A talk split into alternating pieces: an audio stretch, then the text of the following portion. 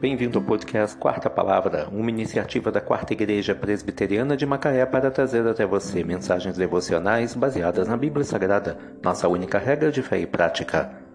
Nesta quinta-feira, 18 de janeiro de 2024, veiculamos da sexta temporada o episódio 18, quando abordamos o tema Portanto, resta um repouso para o povo de Deus. Mensagem devocional de Charles Haddon Spurgeon baseada em Hebreus 4, versículo 9. Como será diferente do que é aqui o estado do cristão no céu?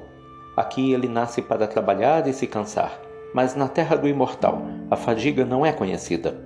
Ansioso para servir seu mestre, o cristão descobre que sua força é desigual ao seu zelo. Seu grito constante é: Ajuda-me a servir-te, ó meu Deus. Se ele for bem ativo, terá muito trabalho não demais para sua vontade, porém mais do que suficiente para o seu poder. Então ele gritará: Não estou cansado do trabalho, mas estou cansado nele.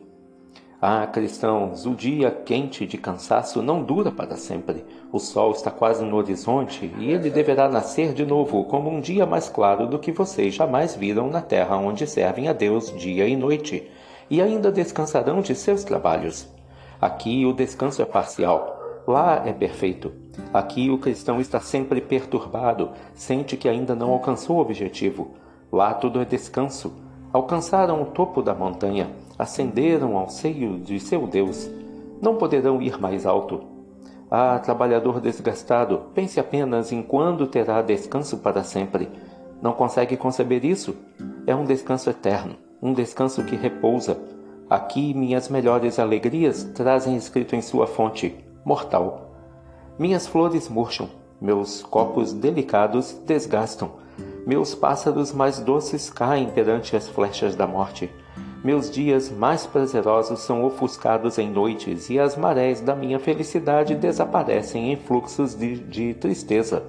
Mas lá tudo é imortal, a harpa permanece sem ferrugem, a coroa de louros não seca, o olho não esmaece, a voz continua firme, o coração não se abala, e o ser imortal é totalmente absorvido do prazer infinito. Que dia feliz! Feliz quando a mortalidade for engolida pela vida e o sábado eterno começar.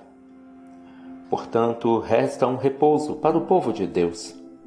Hebreus 4, versículo 9. Que Deus te abençoe.